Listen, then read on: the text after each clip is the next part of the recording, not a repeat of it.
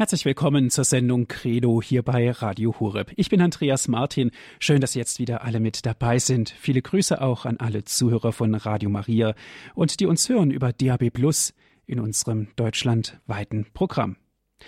Heute sprechen wir über Inkarnation, die Menschwerdung Gottes. Wir erinnern uns, Weihnachten, Christus wird Mensch, Gott wird Mensch, aber sind wir uns überhaupt mal bewusst, was ist da überhaupt passiert? Wir gehen dieser Sache auf die Spur. Wir sprechen heute mit Herrn Pfarrer Benno Gerstner.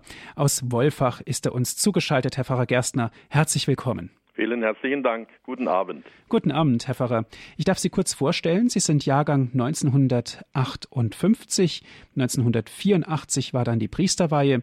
Sie waren Studentenpfarrer in Mannheim und sind seit 2008 Pfarrer in Wolfach im Kinzigtal im Herzen des Schwarzwaldes, der Leiter der Seelsorgeeinheit an Wolf und Kinzig, wie es so schön heißt. Ja, genau.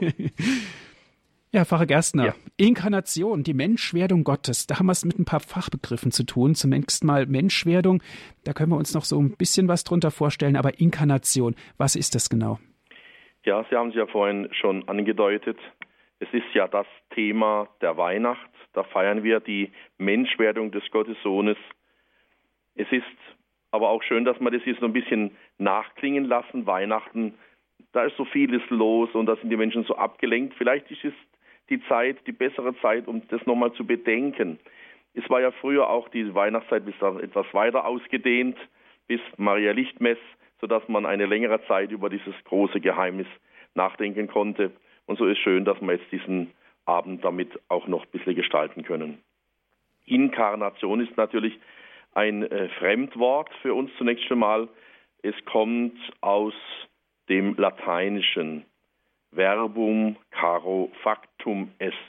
So heißt es im Johannesevangelium in der berühmten Stelle, die wir am ersten Weihnachtstag, am 25. Dezember, immer wieder hören. Et verbum caro factum est.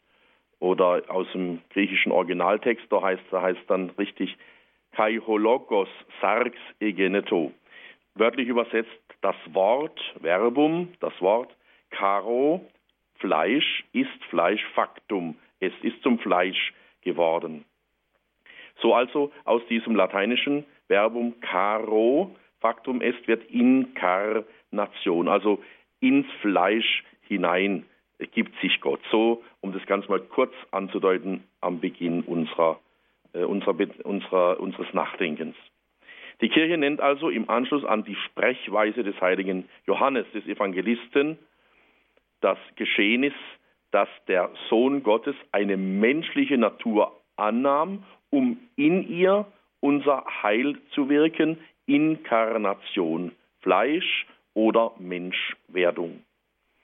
Und wir können vielleicht da schon mal ganz biblisch ein bisschen schauen zum heiligen Paulus, der in, im Philippa-Hymnus dieses Geheimnis, dieses Inkarnationsgeheimnis besingt.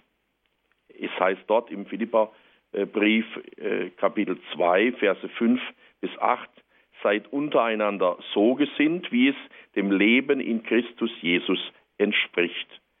Er war Gott gleich, hielt aber nicht daran fest, wie Gott zu sein, sondern er entäußerte sich und wurde wie ein Sklave und den Menschen gleich. Sein Leben war das eines Menschen. Er erniedrigte sich und war gehorsam bis zum Tod, bis zum Tod am Kreuz.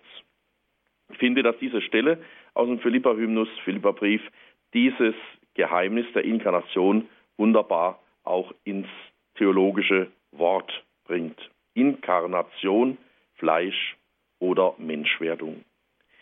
Wichtig ist auch für uns, dass uns klar ist als gläubige Christen, dass der Glaube an diese tatsächliche Menschwerdung des Sohnes Gottes das entscheidende Kennzeichen auch des christlichen Glaubens ist. Daran erkennt ihr den Geist Gottes. So heißt es im ersten Johannesbrief, jeder Geist, der bekennt, Jesus Christus sei im Fleisch gekommen, ist aus Gott. Das ist von Anfang an die freudige Überzeugung der Kirche. Und sie besingt das große Geheimnis der Frömmigkeit. Im 1. Timotheusbrief 3,16 heißt es, er wurde offenbart im Fleisch. Es gehört also ganz zentral zu unserem christlichen Glauben dazu, dass wir Ja sagen zur Menschwerdung des Gottessohnes. Es hängt letztlich damit zusammen, dass wir nicht nur Gottgläubige sind, sondern wir sind eben Christusgläubige. Christus ist für uns der Maßgebliche, jetzt einmal auch für unser Christsein. Deshalb heißen wir ja auch Christen, nach ihm benannt, Jesus Christus und da zentral das Geheimnis der Menschwerdung. Wir können uns vielleicht auch ganz kurz zusammengefasst uns mal nochmal vergegenwärtigen. Zu der von Gott festgesetzten Zeit ist der eingeborene Sohn des Vaters, das ewige Wort und Wesensbild des Vaters, Fleisch geworden. Er hat, ohne die göttliche Natur zu verlieren, die menschliche Natur angenommen. Oder eben auch noch einmal ein Gedanke zusammenfassen, bevor wir dann tiefer uns vorarbeiten. Die Inkarnation, also Menschwerdung, ist das Mysterium der wunderbaren Vereinigung der göttlichen und der menschlichen Natur in der einen Person des Wortes, wobei hier Wort, Logos, für Jesus steht. Soweit einmal eine, eine erste Einführung. Gut, herzlichen Dank, Herr Pfarrer Gerstner. Bis hierhin. Sie hören die Sendung Credo hier bei Radio Horeb. Heute mit dem Thema Inkarnation, die Menschwerdung Gottes. Einen kleinen Überblick hat uns jetzt Herr Pfarrer Benno Gerstner aus Wolfach gegeben. Nach der Musikpause werden wir ein bisschen das Ganze vertiefen, was es nun bedeutet. Logos, das Wort, ist Fleisch geworden.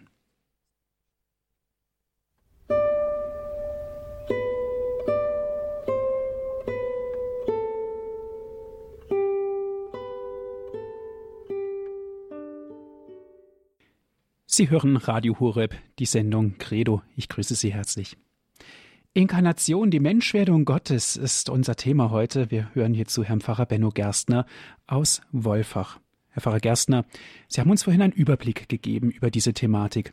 Aber jetzt wollen wir ja etwas tiefer einsteigen und stellen wir ruhig mal die Frage, warum ist eigentlich das Wort Fleisch geworden? Warum hat Gott, der eigentlich allmächtig ist oder der, der allmächtig ist, diesen Weg gewählt? Ja, warum hat Gott diesen Weg gewählt? Wir müssen ein bisschen jetzt nochmal wieder uns ins Lateinische begeben. Verbum caro factum est, habe ich Ihnen gerade vorhin gesagt, ist der Satz, aus dem das Wort Inkarnation letztlich sich gestaltet hat. Das Wort ist Fleisch geworden. Und jetzt war die Frage der Christen, der gläubigen Menschen von Anfang an, die Frage der Theologen natürlich auch besonders, cur Deus homo. Lateinisch heißt das äh, eben auf Deutsch übersetzt, warum wurde Gott Mensch? Warum ist das Wort Fleisch geworden? Cur Deus homo. Ich, ein paar Antworten, die ich jetzt gerne geben möchte, um die Gründe für die Menschwerdung Jesu auch verständlicher werden zu lassen. Das Wort ist Fleisch geworden, um uns mit Gott zu versöhnen und uns so zu retten? Erste Antwort. Gott hat uns geliebt und seinen Sohn als Sühne für unsere Sünden gesandt, heißt es im ersten Johannesbrief im Kapitel 4, Vers 10. Und wir wissen, so heißt es weiter im Vers 14, wir wissen, dass der Vater den Sohn gesandt hat als den Retter der Welt dass er erschienen ist, um die Sünde wegzunehmen. So heißt es im ersten Johannesbrief ähm, Kapitel 3, Vers 5.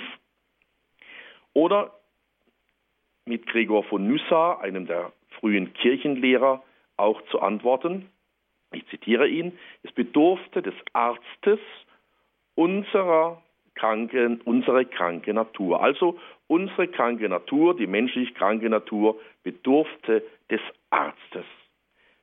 Ich zitiere weiter, es bedurfte des Aufhebers der gefallene, des, gefallene Mensch. Der also gestürzte, gefallene, im Sündenfall sich befindliche Mensch bedurfte eines, der ihn aufhebt. Und weiter, Gregor von Nyssa, es bedurfte des Lebendigmachers, der des Lebens verlustige. Wir, die wir das Leben verspielt hatten, wir brauchten einer, der uns wieder lebendig macht, der uns wieder Leben schenkt. Und weiter, es bedurfte des Zurückführers zum Guten, der der Verbindung mit dem Guten beraubte. Es sehnte sich nach der Ankunft des Lichtes, der in Finsternis gehüllte. Es ist ein poetischer Text, hören wir schon, ein wunderbarer Text. Es verlangte nach dem Retter, der Gefangene, nach dem Erlöser, der Gebundene, nach dem Befreier, der vom Sklavenjoch niedergedrückte.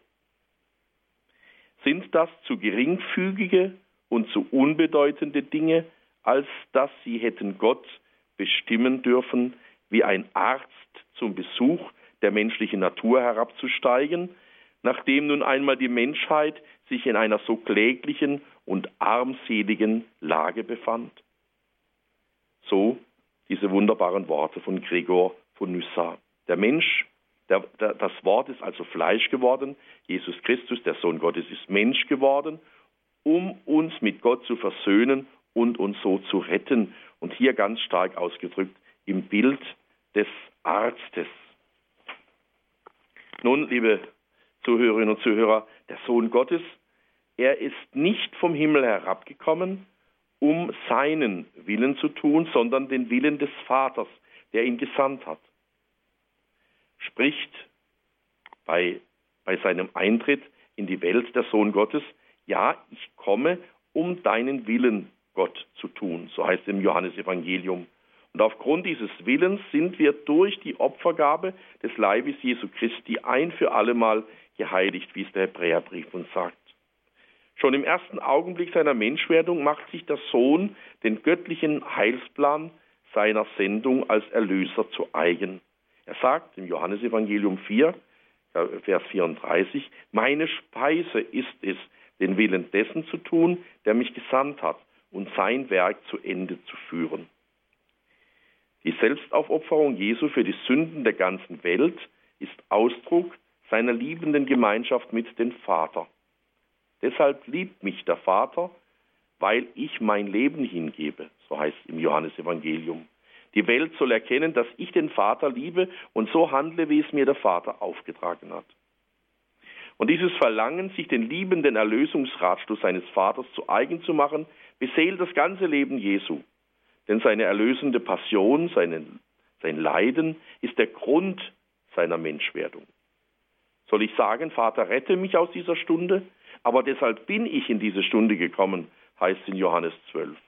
Und der Kelch, den mir der Vater gereicht hat, soll ich ihn nicht trinken, Johannes 18. Und noch am Kreuz sagt er, mich dürstet und dann erst, es ist vollbracht.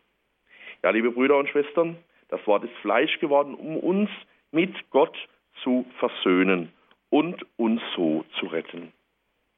Aber das Wort Gottes ist auch deshalb Fleisch geworden, damit wir so die Liebe Gottes erkennen. Die Liebe Gottes wurde unter uns dadurch geoffenbart, dass Gott seinen eingeborenen Sohn in die Welt gesandt hat, damit wir durch ihn leben.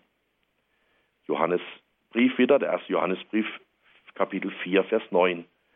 Denn Gott hat die Welt so sehr geliebt, dass er seinen eingeborenen Sohn hingab, damit jeder, der an ihn glaubt, nicht zugrunde geht, sondern das ewige Leben hat. Ebenfalls Worte von Johannes im Evangelium Kapitel 3.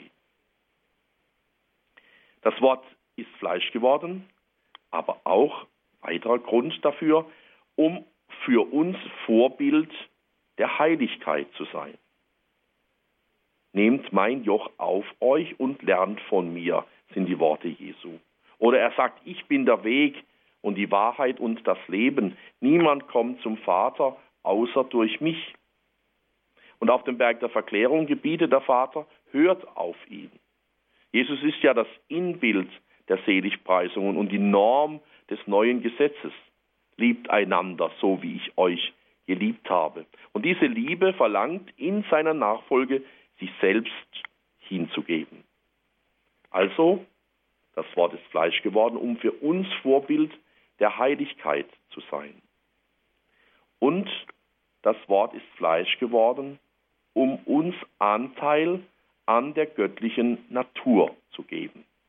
2 Petrus 1.4. Dazu ist das Wort Gottes Mensch geworden und der Sohn Gottes zum Menschensohn, damit der Mensch das Wort in sich aufnehme und an Kindesstatt angenommen zum Gott, Sohn Gottes werde. So sagt der heilige Irenäus in seinen Reden gegen die Heretiker.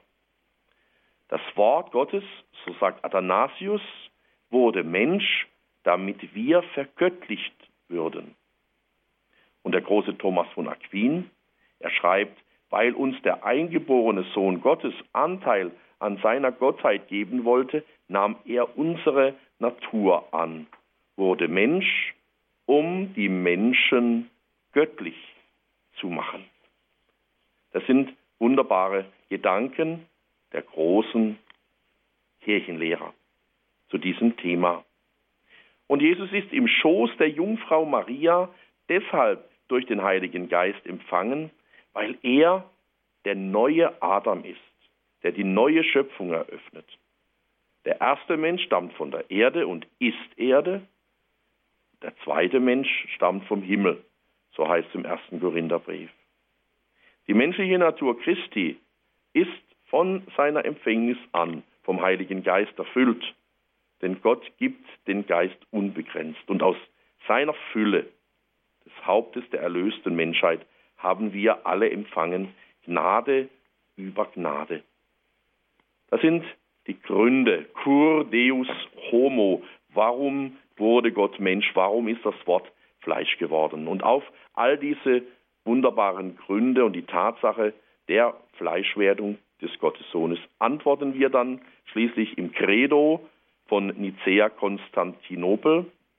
Für uns Menschen und zu unserem Heil ist er vom Himmel gekommen, hat Fleisch angenommen durch den Heiligen Geist von der Jungfrau Maria und ist Mensch geworden.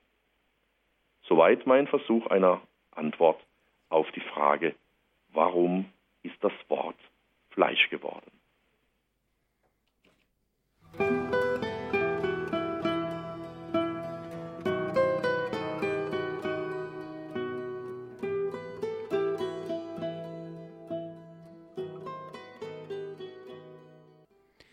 Inkarnation, die Menschwerdung Gottes ist heute unser Thema in unserer Sendung Credo hier bei Radio Horeb. Vor der Musikpause haben wir uns mit, diesen, mit dieser Frage befasst, warum ist Gott eigentlich Fleisch geworden? Warum ist das Wort Fleisch geworden? Warum hat er diesen Weg gewählt? Wir sprechen mit Herrn Pfarrer Benno Gerstner aus Wolfach. Und jetzt, Herr Pfarrer Gerstner, wenn wir über die Menschwerdung sprechen in der Heilsökonomie, und vor allen Dingen auch, wie gehören diese Geschehnisse dort rein, zum Beispiel auch die Auferstehung und die Himmelfahrt? Ja, genau. Wir dürfen natürlich diese, diese Menschwerdung des Gottessohnes nicht isoliert betrachten. Das wäre, wie wenn wir jetzt Weihnachten feiern würden und dann keine weiteren Festtage im Kirchenjahr. Wir bleiben ja nicht stehen bei der Weihnacht. Wir sind jetzt schon ähm, hineingegangen wieder in die Alltäglichkeit. Wir werden dann bald wieder mal fast mit der Fastenzeit äh, eine neue Zeit vorbereiten, das Osterfest dann feiern und die Auferstehung des Herrn, seine Himmelfahrt, die Geistsendung. All das äh, ist natürlich im Zusammenhang zu sehen. Das Geheimnis der Menschwerdung also im Gesamtgeheimnis des Gottessohnes oder im Gesamtgeheimnis unseres Glaubens. Denn unser Glauben ist ein Mysterium und setzt sich letztlich nicht nicht aus einem Mysterium nur zusammen, sondern aus vielen Glaubensmysterien. Tatsächlich klärt sich nur aber im Geheimnis des fleischgewordenen Wortes das Geheimnis auch des Menschen. Wir dürfen jetzt zunächst schon mal auch noch einmal auf den Menschen schauen, der ja in dieser Menschwerdung auch integriert ist. Der heilige Apostel Paulus spricht von zwei Menschen, von denen das Menschengeschlecht abstamme. Von Adam und von Christus. Und Paulus sagt, Adam, der erste Mensch, wurde ein irdisches Lebewesen. Der letzte Adam wurde lebendig machender Geist. Jener erste ist von diesem letzten geschaffen worden und hat auch von ihm die Seele erhalten, damit er lebendig wurde. Dieser letzte Adam ist es, der bei der Formung dem ersten sein Bild aufprägte. Und daher kam es, dass er seine Gestalt annahm und seinen Namen empfing, damit ihm nicht verloren ging, was er nach seinem Bild gemacht hatte. Der erste Adam, der letzte Adam, der erste hat einen Anfang, der letzte hat kein Ende, weil, diese Letz-, dieser letzte in Wirklichkeit der erste ist, sagt er doch, ich bin das Alpha und das Omega. Ich habe jetzt gerade Petrus Chrysologus äh, zitiert aus seinen Predigten und er hat schön eben das noch einmal dargestellt, wie das Geheimnis der Menschwerdung des Gottessohnes und das Geheimnis des Menschen selber auch zusammenhängen. Also Inkarnation, die den Menschen betrifft, der Mensch, der Fleisch geworden ist, den, der aus dem Nichts geschaffen wurde, also Substanz, Materie geworden ist, und der dann des zweiten, des letzten Adams bedurfte, äh, damit er wieder aus der Verderbnis, der Sünde und des Todes befreit, ins neue und damit ins ewige Leben geführt wurde. Nun, aber für uns nun noch einmal weiter, wie diese Inkarnation nun in den Gesamt, das Gesamtmysterium unseres christlichen Glaubens hineingehört. Menschwerdung also und Auferstehung betrachtend. Seine Auferstehung bestätigt die wahre Gottheit Jesu, so können wir sagen. Er hatte ja gesagt, wenn ihr den Menschensohn erhöht habt, dann werdet ihr erkennen, dass ich bin. Ich, die Auferstehung des Gekreuzigten, beweist, dass er wirklich der Ich bin, der Sohn Gottes, ja Gott selber ist, der ja ganz am Anfang seinen Namen auch bekannt gegeben hat. Ich bin der, ich bin da, ich bin wirklich, ich existiere. Und der heilige Paulus konnte den Juden erklären, Gott hat die Verheißung, die an die Väter ergangen ist, an uns erfüllt, indem er Jesus auferweckt hat, wie es schon, wie es schon im zweiten Psalm heißt, mein Sohn bist du, heute habe ich dich gezeugt. Die Auferstehung Christi steht also in enger Verbindung mit der Menschwerdung des Sohnes Gottes. Gemäß Gottes ewigem Plan ist sie deren Vollendung. Also die Menschwerdung allein, die hätte jetzt noch nichts bedeutet für uns Menschen. Aber was dann alles sich anschließt in, an diese Menschwerdung, an das Weihnachtsfest, das ist letztlich der Urgrund unserer Erlösung. Das Ostergeheimnis hat ja zwei Seiten. Durch seinen Tod befreit uns Christus von der Sünde und durch seine Auferstehung eröffnet er uns den Zugang zu einem neuen Leben. Und dieses besteht zuerst in der Rechtfertigung, die uns wieder in die Gnade Gottes versetzt, damit, wie Christus von den Toten auferweckt wurde, auch wir in einem neuen Leben wandeln. So heißt es im Römerbrief im Kapitel 6, Vers 4. Die Rechtfertigung besteht also im Sieg über den durch die Sünde verursachten Tod und in der neuen Teilhabe an der Gnade. Sie vollzieht die Annahme zu Söhnen Gottes, denn die Menschen werden Brüder Christi. Jesus selber bezeichnet nach der Auferstehung seine Jünger als seine Brüder. Geht und verkündet meinen Brüdern. Seine Brüder sind wir nicht aufgrund unserer Natur, sondern durch ein Geschenk der Gnade. Denn diese Adoptivsohnschaft schenkt eine wirkliche Teilhabe am Leben des eingeborenen Sohnes, das in seiner Auferstehung voll zutage getreten ist. Also noch einmal zusammenfassend, die Menschwerdung, die Inkarnation muss gesehen werden jetzt noch darin, dass dieser Jesus sich auch hineingibt in das Leiden, in das Sterben. Auch hier ist er ganz Mensch. Er lässt sich ans Kreuz schlagen. Er hat vorher Folter zu ertragen. Er geht den Kreuzweg hinauf nach Golgotha. Er schleppt sich dahin, er fällt unter dem Kreuz. Er hat Wunden, er blutet auf seinem Körper, der wirklich ein menschlicher Körper ist, obwohl Gottes, obwohl die, der, der Gottessohn eben auch das Göttliche in ihm da ist. Aber das alles ist Inkarnation dann in der, in der, in der sichtbaren und spürbaren Weise, in, in der Bereitschaft Gottes bis ins Leid hineinzugehen, das Leid zu anzunehmen und es durchzutragen im wahrsten Sinn des Wortes. Und dann auch mit diesem Annehmen des menschlichen, der menschlichen Gestalt hat er uns neu angenommen. Mit, mit seinem Sterben am Kreuz sind wir gestorben, ist unsere Schuld getilgt, ist der, der Schuldbrief durchgestrichen worden, wie Paulus es sagt. Und mit seiner Auferstehung sind auch wir auferstanden, ist uns das Leben neu geschenkt. Damit vollendet sich dann auch die Inkarnation in diesem Geschehen von Leid tragen, Kreuz tragen, Sterben am Kreuz und Auferstehung von den Toten. Wir dürfen also mit dem Herrn auch auferstehen. Er, der unseren Leib angenommen hat, stirbt stellvertretend für uns und steht auch für uns alle auf, stellvertretend, vorausschauend dann auch auf das, was uns als Zukunft nun wieder neu eröffnet ist. Und er fährt in den Himmel auf.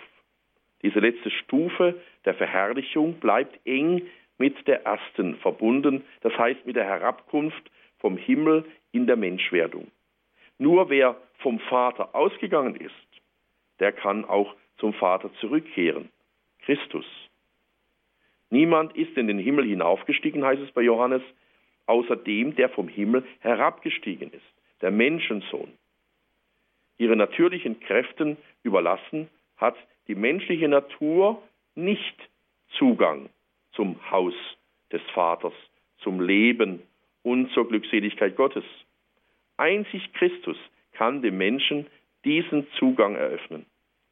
Er gibt den Gliedern seines Leibes die Hoffnung, ihm dorthin zu folgen, wohin er als erster vorausging.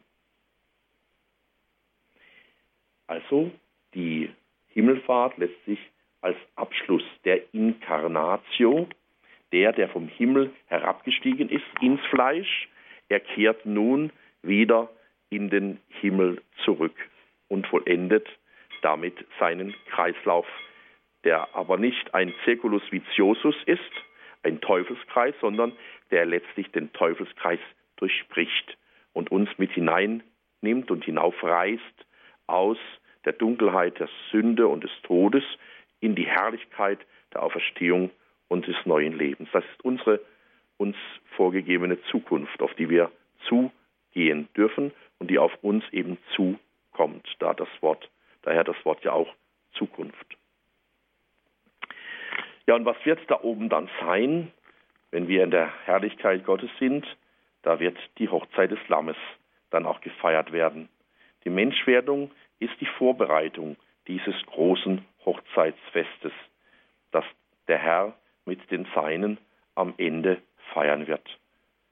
Der Ehebund zwischen Gott und seinem Volk Israel hatte den neuen ewigen Bund vorbereitet. Und in diesem Bund hat sich der Sohn Gottes in seiner Menschwerdung und der Hingabe seines Lebens gewissermaßen mit der ganzen durch ihn geretteten Menschheit verbunden und dadurch die Hochzeit des Lammes vorbereitet. Das ist also dieses wunderbare Bild, das Lamm, das sich geopfert hat, der Mensch, der Gott, der Gottessohn und Menschensohn Jesus Christus, der sich ganz hinabgegeben hat in unsere menschliche Existenz und der uns dann hinaufführt am Ende unserer Tage zur Hochzeit des Lammes, wo wir dieses große Fest des Lebens und des Glaubens und des ewigen Seins bei Gott einmal äh, feiern dürfen.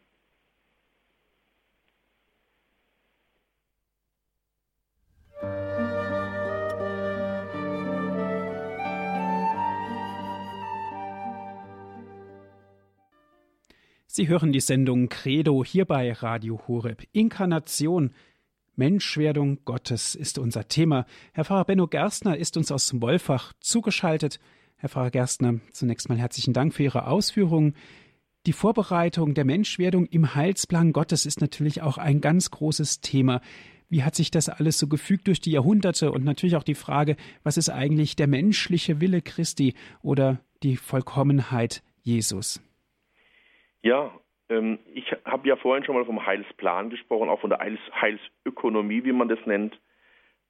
Dieses ganze Geschehen der Inkarnation ist von Gott von Anfang an geplant gewesen, vorbereitet.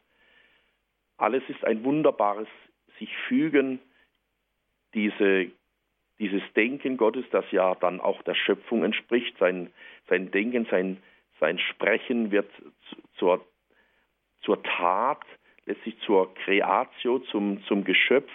Dieses alles, was Gott getan hat im Laufe der Jahrhunderte, Jahrtausenden, Jahrmillionen der menschlichen Geschichte und der Geschichte der Welt überhaupt, ist ein einziger wunderbarer Plan, in den hinein eben auch diese Menschwerdung des Gottessohnes gehört.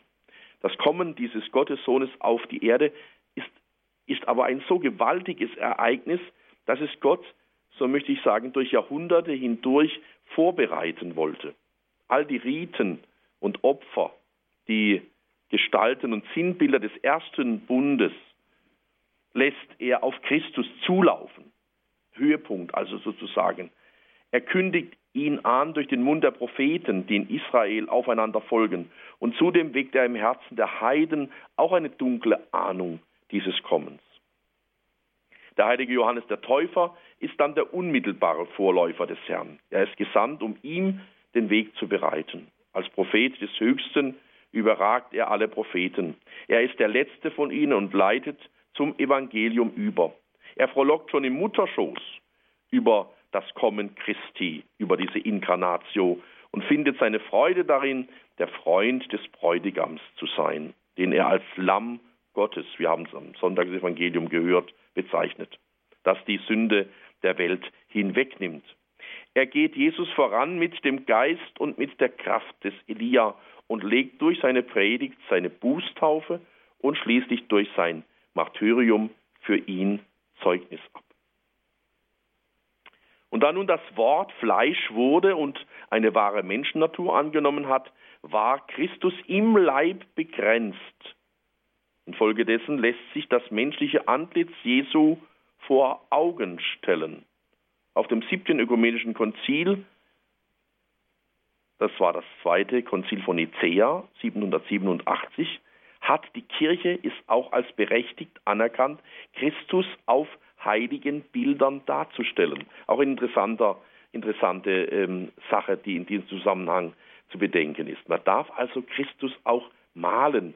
Er ist ein, hat ein menschliches Antlitz gehabt, deshalb kann man auch von ihm Bilder malen. Und es gibt ja ganz alte Ikonen, äh, die diesen Jesus darstellen und äh, die versuchen, dieses menschliche und in ihm göttliche Antlitz auch einzufangen.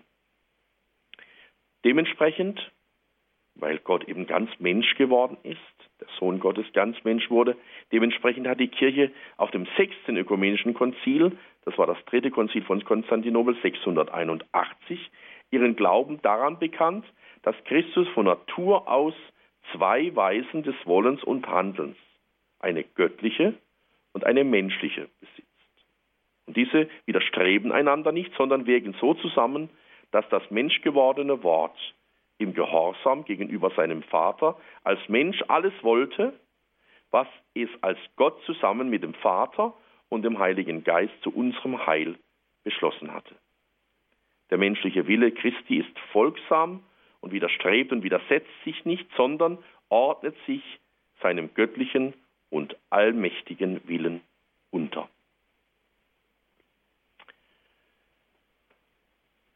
Da in der Fleischwerdung diese, dieser geheimnisvollen Vereinigung die menschliche Natur angenommen, nicht also aufgehoben wurde, sah sich die Kirche im Laufe der Jahrhunderte veranlasst, die volle Wirklichkeit der menschlichen Seele Christi mit ihren Verstandes- und Willenstätigkeiten wie auch seines menschlichen Leibes zu bekennen. Doch gleichzeitig musste sie jeweils daran erinnern, dass die menschliche Natur Christi der göttlichen Person des Sohnes Gottes angehört, von der sie angenommen worden ist. Alles, was Christus in seiner Person ist und tut, ist und tut einer der Dreifaltigkeit. Der Sohn Gottes teilt also in seiner Menschennatur seine eigene persönliche Daseinsweise in der Trinität mit. In seiner Seele wie in seinem Leibe bringt folglich Christus das Leben der heiligsten Dreifaltigkeit menschlich zum Ausdruck. Denn er, so heißt es, heißt es in Gaudium et Spes, Zweiten Vatikanischen Konzil, denn er, der Sohn Gottes, hat mit menschlichen Händen gearbeitet, mit menschlichem Geist gedacht, mit einem menschlichen Willen gehandelt, mit einem menschlichen Herzen geliebt, geboren von Maria der Jungfrau, ist er in Wahrheit einer aus uns geworden, in allem uns gleich, außer der Sünde. Die menschliche Seele, die der Sohn Gottes angenommen hat, ist mit, also mit wahrhaft menschlicher Erkenntnisfähigkeit begabt. Und diese kann an sich nicht unbegrenzt sein. Sie betätigte sich in den geschichtlichen Verhältnissen seines Daseins in Raum und Zeit. Und deshalb wollte der Sohn Gottes, als er Mensch wurde, auch an Weisheit und Alter und Gnade zunehmen, wie es im Lukasevangelium über ihn heißt. Er wollte das erfragen, was man als Mensch durch Erfahrung lernen muss. Das entsprach seiner freiwilligen Annahme der Knechtsgestalt. Also auch hier ganz klar, Jesus ist ganz Mensch, auch wenn in ihm Gottes der, Gott, der Gottes Sohn auch anwesend ist. Aber er musste auch lernen, er musste zunehmen an Gewicht, an Umfang, an Alter, an Gnade vor Gott und den Menschen. Er musste auch mit der Zeit erst sich bewusst werden, was sein Auftrag ist, musste in ihm heranwachsen. All das widerspricht aber eben nicht auch seiner Göttlichkeit. Er war ganz Gott, ganz Mensch, Gottes Sohn und Menschensohn. Gleichzeitig aber kam in dieser wahrhaft menschlichen Erkenntnis des Sohnes Gottes auch das göttliche Leben seiner Person zum Ausdruck.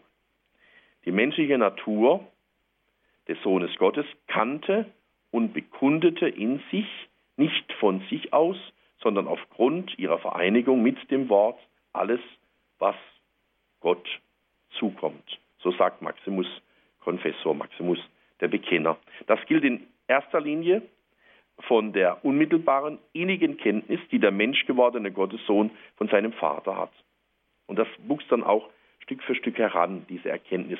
Denken wir an, den, an die Szene im Tempel zu Jerusalem, als der Zwölfjährige Jesus dort war und die, zu seinen Eltern, äh, seiner Mutter und dem Pflegevater Josef sagte, wusstet ihr nicht, dass ich in dem sein muss, was meines Vaters ist? Der Sohn zeigte auch in seinem menschlichen Erkennen göttlichen Einblick in die geheimen Gedanken des Menschenherzens. Ja, liebe Zuhörerinnen und Zuhörer von Radio Horeb, so ist es also theologisch mit der Inkarnation des Gottessohnes. Und das alles haben wir, wie am Anfang schon gesagt, an der Weihnacht, diesen, an diesen Weihnachtstagen gefeiert, die gar noch nicht so weit zurückliegen. Geburt Jesu. Schauen wir uns das noch einmal an. Die Geburt Jesu. Die Engel, sie verkündeten den Hirten die Geburt Jesu, des für Israel verheißenen Messias. Heute ist euch in der Stadt Davids der Retter geboren. Er ist der Messias, der Herr. Von Anfang an ist Jesus der, den der Vater geheiligt und in die Welt gesandt hat, da er im jungfräulichen Schoß Marias als heilig empfangen wurde. Josef wird von Gott aufgefordert, Maria als seine Frau zu sich zu nehmen, denn das Kind, das sie erwartet, ist zum Heiligen Geist. Damit Jesus, der der Christus genannt wird, von der Frau Josefs als messianischer Nachkomme Davids dann auch geboren werde. Jesus kam in der Armseligkeit eines Stalles zur Welt, in einer unbegüterten Familie Schlichte Hirten sind die ersten Zeugen des Ereignisses und in dieser Armut erstrahlt die Herrlichkeit des Himmels. Die Kirche wird nicht müde, die Herrlichkeit dieser Nacht zu besingen, dieses Weihnachtsmysterium. Und so hören wir im Kontakion von Romanus, dem Meloden, die Jungfrau bringt heute den Ewigen zur Welt und die Erde bietet dem Unzulänglichen dem Unzugänglichen, Entschuldigung, dem Unzugänglichen eine Höhle. Die Engel und die Hirten preisen ihn und die Weisen nahen sich mit dem Stern, denn du bist für uns geboren, du kleines Kind, du ewiger Gott. Und ganz ist Jesus hineingenommen in die Menschlichkeit, auch in seine Religion, in das Judentum. Die Beschneidung Jesu am achten Tag nach seiner Geburt ist Zeichen dafür, dass er in die Nachkommenschaft Abrahams, in das Bundesvolk eingegliedert, dem Gesetz unterworfen und zum Kult Israels bestellt ist, an dem er während seines ganzen, ganzen Lebens auch teilnehmen wird. Sie ist ein Vorzeichen der Beschneidung, die Christus dann gegeben hat, die Taufe, die wir alle empfangen durften. Und wenn wir noch weitergehen, jetzt zur Epiphanie, zur Erscheinung des Herrn Dreikönig, die Offenbarung Jesu als Messias Israels, als Sohn Gottes und Erlöser der Welt, bei seiner Taufe im Jordan, dann auch schließlich bei der Hochzeit von Kana, bei der Anbetung durch die Sterndeuter aus dem Osten. In diesen Weisen, den Vertretern der heidnischen Religionen der Umwelt, sieht das Evangelium die Erstlinge der Nationen, welche die frohe Botschaft vom Heilsereignis der Menschwerdung empfangen. Dass die Weisen nach Jerusalem kommen, um dem König der Juden zu huldigen, zeigt, dass sie im messianischen Licht des Davidsterns in Israel nach dem suchen, der König der Völker sein wird. Ihr Kommen bedeutet, dass die Heiden nur dann Jesus entdecken und ihn als Sohn Gottes und Heiland der Welt anbeten können, wenn sie sich an die Juden wenden und von ihnen die messianische Verheißung empfangen, wie sie im Alten Testament enthalten ist. Die Epiphanie, die Erscheinung des Herrn bekundet, dass alle Heiden in die Familie der Patriarchen eintreten und die Würde Israels erhalten sollen. Ja, und dann die Darstellung im Tempel. Jesus wird dargestellt im Tempel. Die zeigt ihn als den Erstgeborenen, der dem Herrn gehört. In Simeon und Anna kommt es zur Begegnung der ganzen Erwartung Israels mit seinem Erlöser. Jesus wird als der lang erwartete Messias, als Licht der Völker und Herrlichkeit Israels erkannt aber auch als Zeichen, dem widersprochen wird. Das Schwert des Schmerzes, das Maria vorausgesagt wird, kündigt jene andere vollkommene und einzigartige Darbringung am Kreuz an, die das Heil schenken wird, das Gott vor allen Völkern bereitet hat. Also dann die Weiterführung der Inkarnation auch wirklich bis ins Leid hinein. Die Flucht nach Ägypten und die Ermordung der unschuldigen Kinder zeigen den Widerstand der Finsternis gegen das Licht. Er kam in sein Eigentum, aber die Seinen nahmen ihn nicht auf. Das ganze Leben Christi wird unter dem Zeichen der Verfolgung stehen. Seine Jünger teilen dieses Los. Seine Rückkehr erinnert an den Auszug aus Ägypten und stellt Jesus dann als den endgültigen Befreier vor. Schauen wir noch auf das Geheimnis des Wiederfindens Jesu im Tempel, das einzige Geheimereignis das das Schweigen der Evangelien über die verborgenen Jahre unterbricht. Jesus lässt darin das Mysterium seiner ganzen Hingabe an die Sendung erahnen, die sich aus seiner Gottessohnschaft ergibt. Wusstet ihr nicht, dass ich in dem sein muss, was meines Vaters ist? Maria und Josef verstanden diesen Ausspruch nicht, aber sie nahmen ihn im Glauben an. Und Maria bewahrte alles, was geschehen war, in ihrem Herzen, während all der Jahre, in denen Jesus in der Stille eines gewöhnlichen Lebens verborgen blieb. Soweit ging seine Inkarnation auch hinein in diese Verborgenheit der fast 30 Jahre, die er in Nazareth verbrachte, um dann nach außen wieder aufzutreten, aufzuscheinen, noch einmal ein letztes Mal und das entscheidende Mal unter den Menschen zu sein und als Menschensohn und als Gottessohn die Erlösung der Menschheit zu vollziehen. Mensch, ganz Mensch geworden und trotzdem in seinem Inneren von der Kraft Gottes erfüllt.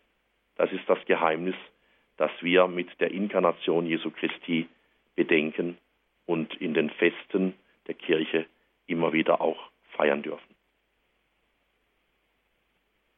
Herzlichen Dank, Herr Pfarrer Gerstner, für Ihre Ausführungen heute zum Thema Inkarnation, die Menschwerdung Gottes. Ich lade Sie ein, liebe Zuhörer, dass Sie sich jetzt mit einbringen in diese Sendung, dass Sie auch Ihre Fragen stellen können. Als das ist jetzt möglich. Vielleicht ist Ihnen der eine oder andere Gedanke aufgegangen zum Thema Menschwerdung. Christus wird Mensch, Logos wird Mensch. Ich lade Sie ein, rufen Sie an.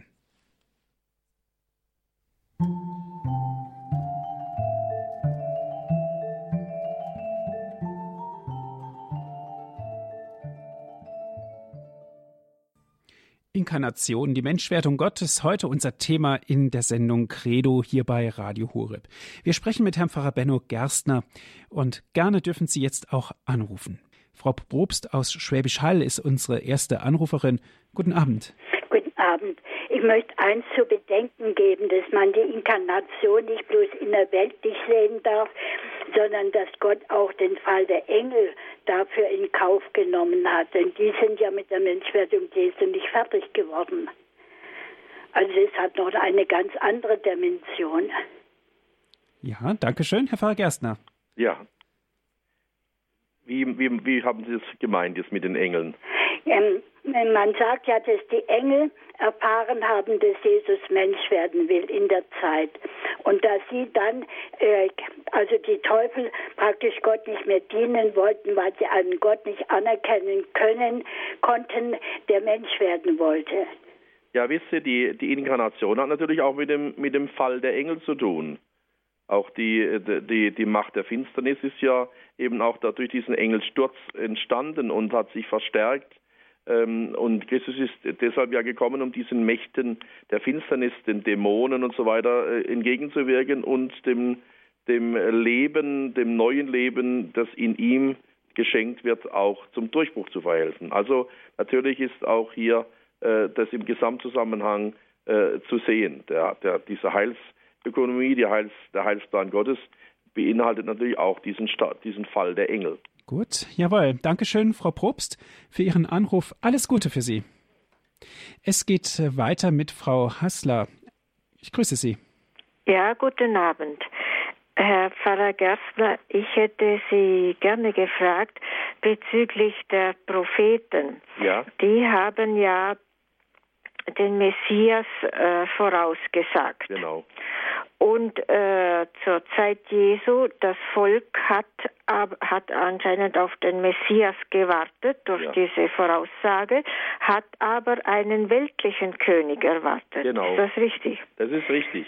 Also die, die Geburt äh, des, äh, des, äh, äh des das, die Ankunft des Erlösers, die wurde mhm. schon 700 Jahre und mehr vor, der, vor dem Geschehen vorausgesagt. Der Prophet Jesaja, der große Adventsprophet, hat ja schon 700 Jahre vor diesem Geschehen äh, gesagt, das Volk, das im Dunkel lebt, sieht ein helles Licht.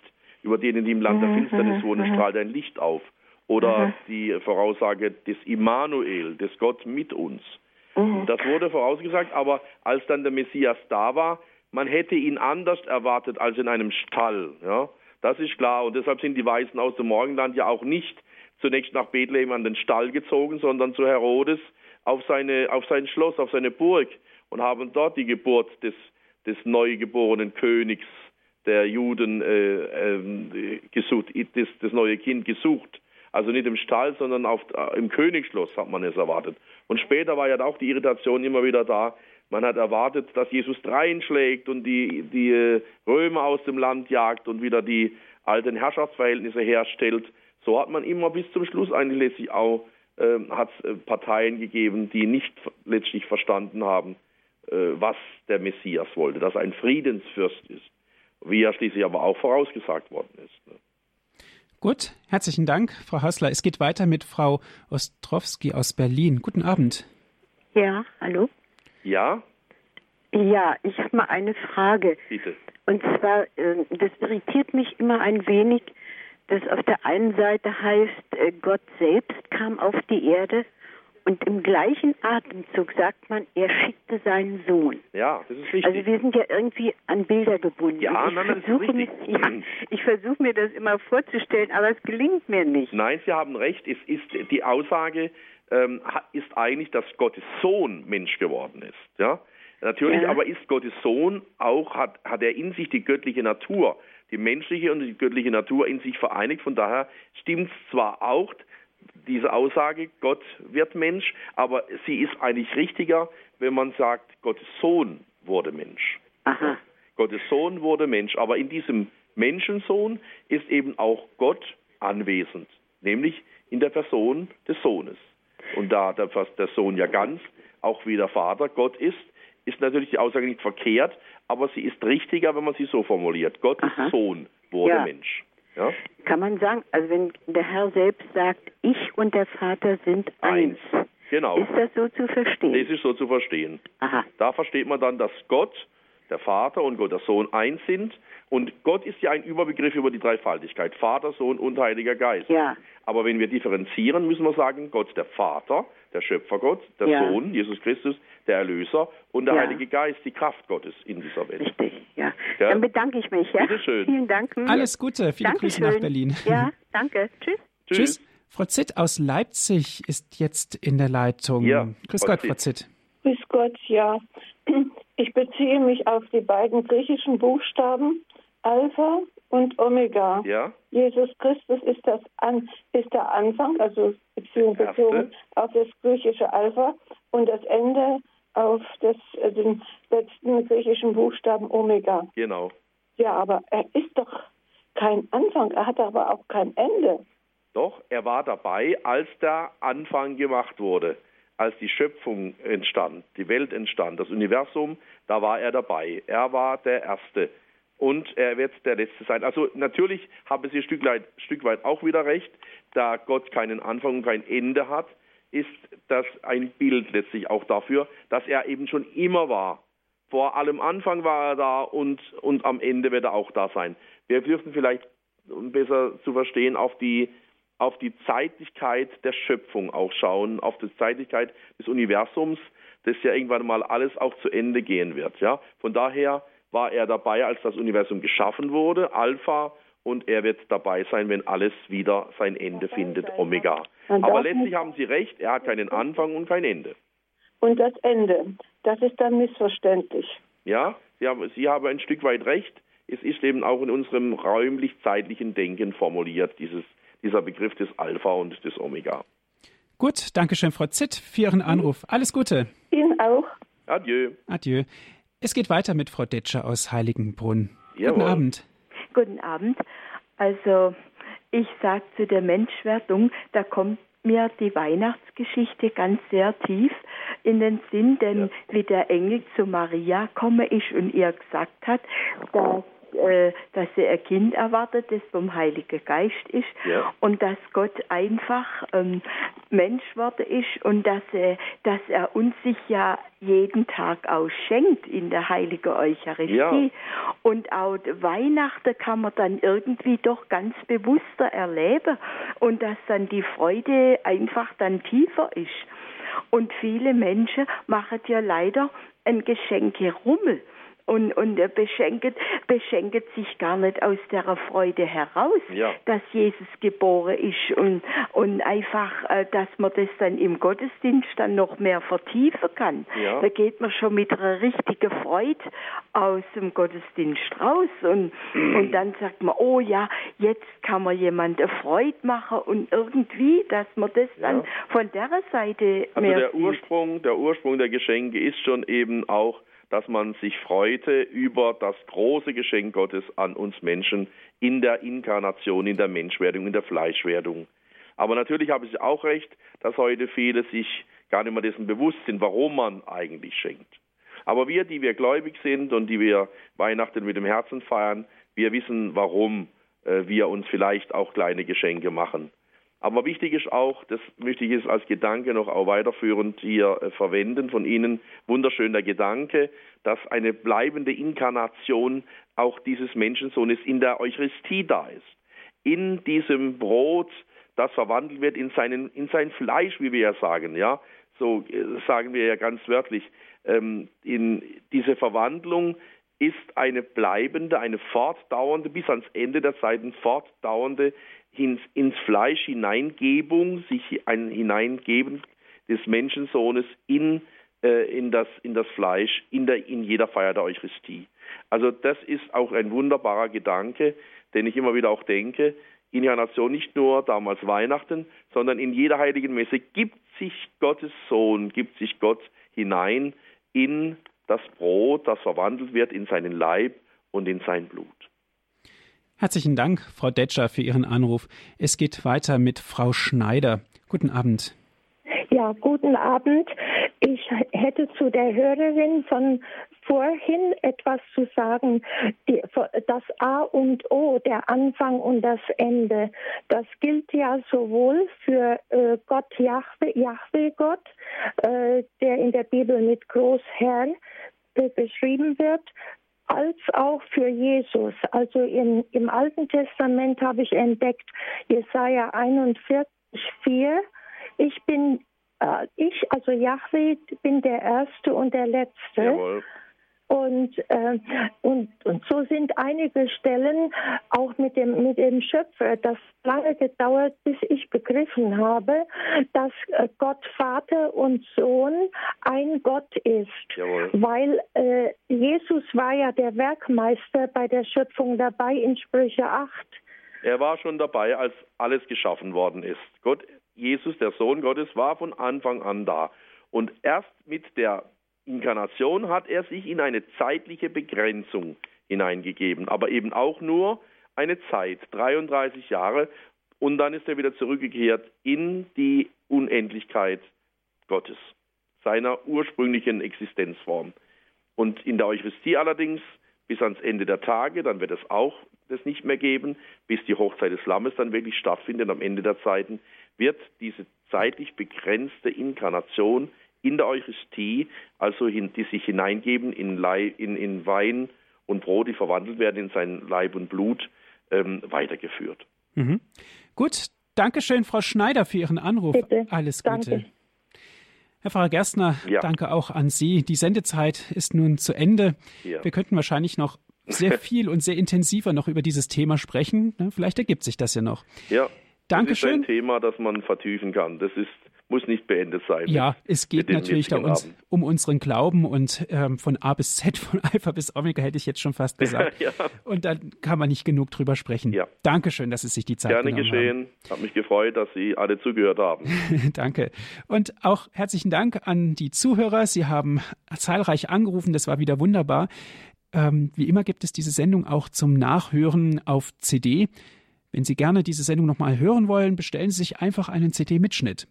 Rufen Sie dazu unseren CD-Dienst an unter 08328 921 120. Noch einmal 08328 921 120. Von außerhalb Deutschlands 0049 8328 921 120.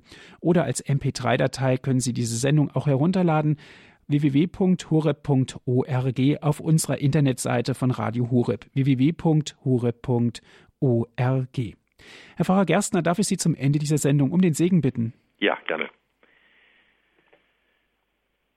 Das ist auch so etwas, äh, Inkarnation, Fleischwerdung, ein sich hineingeben in diese Welt ist auch der Segen, den der Priester im Auftrag Jesu immer wieder spenden darf. Da macht sich Jesus, der Gottessohn, macht sich Gott irgendwo auch spürbar und bemerkbar.